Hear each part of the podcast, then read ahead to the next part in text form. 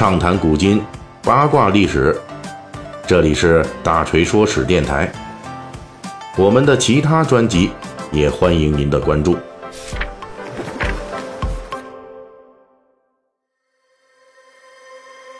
最近呢，咱们这个《三国演义细节解密》系列，哎，在讲述这小说中涉及的各地诸侯哈。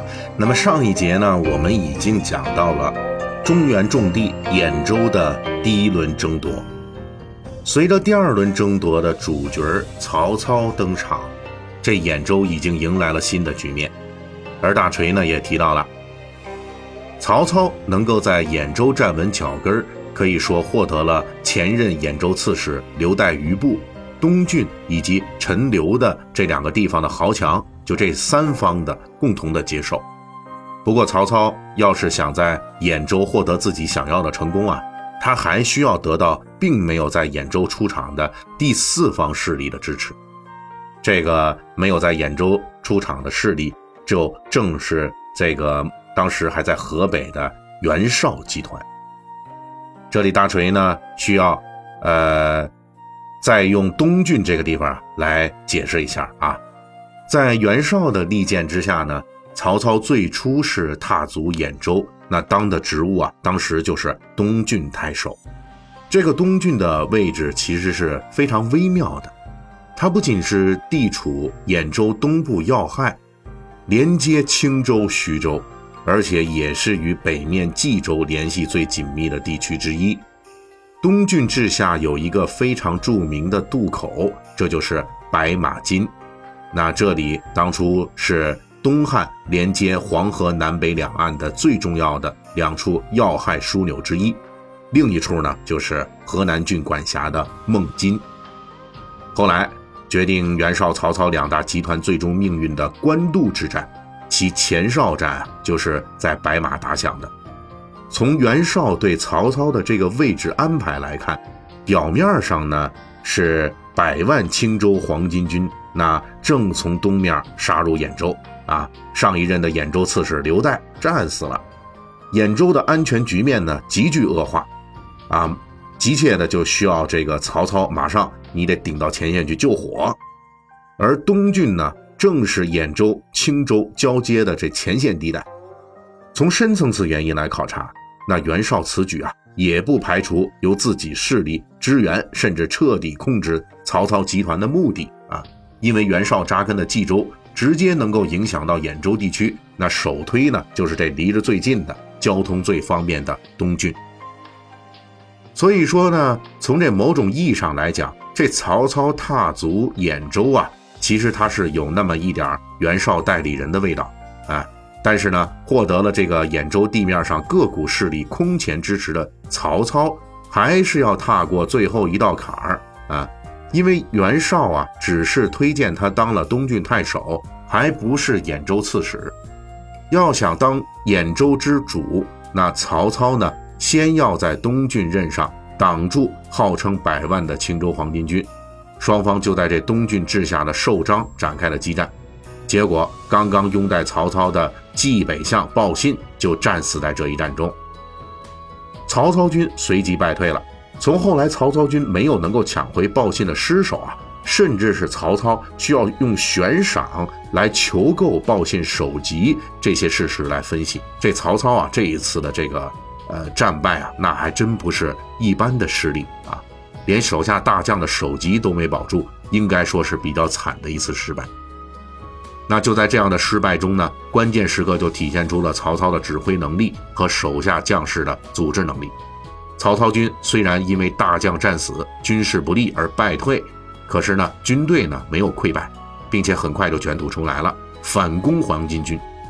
而黄巾军虽然是来势凶猛，号称百万，但是其实这里边大部分都是裹挟着这民众和家属啊，战斗力很差。这军队的组织和纪律性啊，基本就是跟零一样。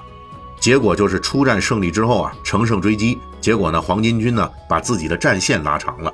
队伍长途追击之下，也丧失了锐气，很快就被曹操军的反攻所击败。而且正是因为黄巾军的组织和纪律性太差了，同样是战败，这曹操军他就可以做到败退而不溃散，但是这黄巾军可就不一样了，这一败退啊，就就溃散了啊，就收不拢那队伍了，他 hold 不住了，大家是纷纷是四处乱窜，很快就从一场战斗的战败演化为整个战线的溃败。曹操军士趁势追击，一路追击到蓟北，连续作战之下，就彻底打垮了青州黄巾军。残余的黄巾军呢，余部是被曹操收编。这可是一支号称百万的队伍啊！虽然实际能打的精锐只有几万人，但是呢，对于曹操这个刚刚诞生的兖州军阀来说，青州黄巾军这残余的数十万人口啊，它是可以用来补充屯田耕种的队伍，发展生产。而其中的这数万精兵呢，也可以补入自己的军队。曹操军序列中日后赫赫有名的青州兵，就是从这一战之后收编的。可以说，击溃青州黄巾军这一决定性的这个战役啊，就帮助曹操的势力急速的壮大。也正是这一战的胜利，让曹操在袁绍那里就获得了真正的信任。很快，袁绍就把这个曹操哈就表奏他。啊，任这个兖州刺史，那至此呢，曹操在兖州可以说是有名有分了。哎，有军队，有实力，总算是完成了盘踞兖州的第一步。这时候的曹操可以说比兖州以往任何一个诸侯啊都更有牌面，形势是一片大好。但是曹操的麻烦问题也随即接踵而至了。首先是青州黄巾军这数十万人的安置问题。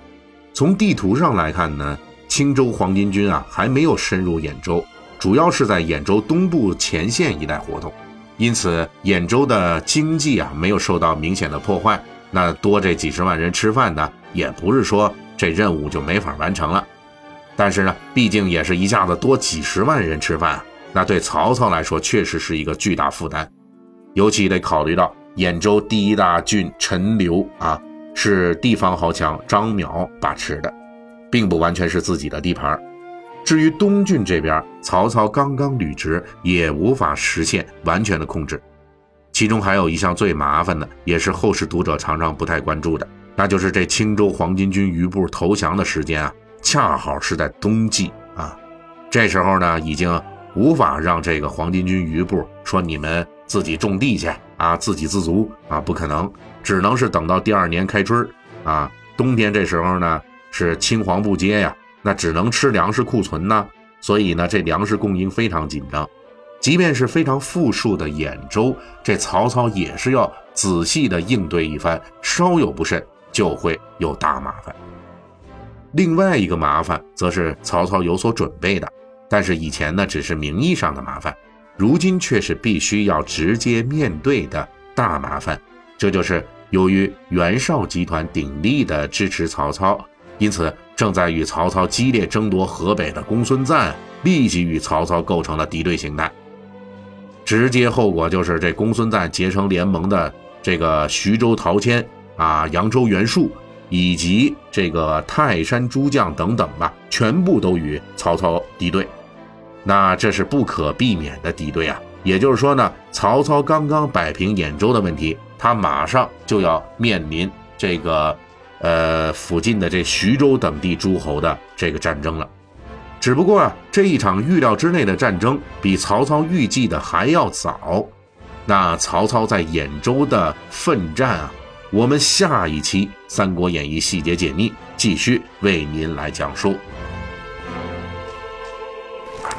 本期大锤就跟您聊到这儿，喜欢听。您可以给我打个赏。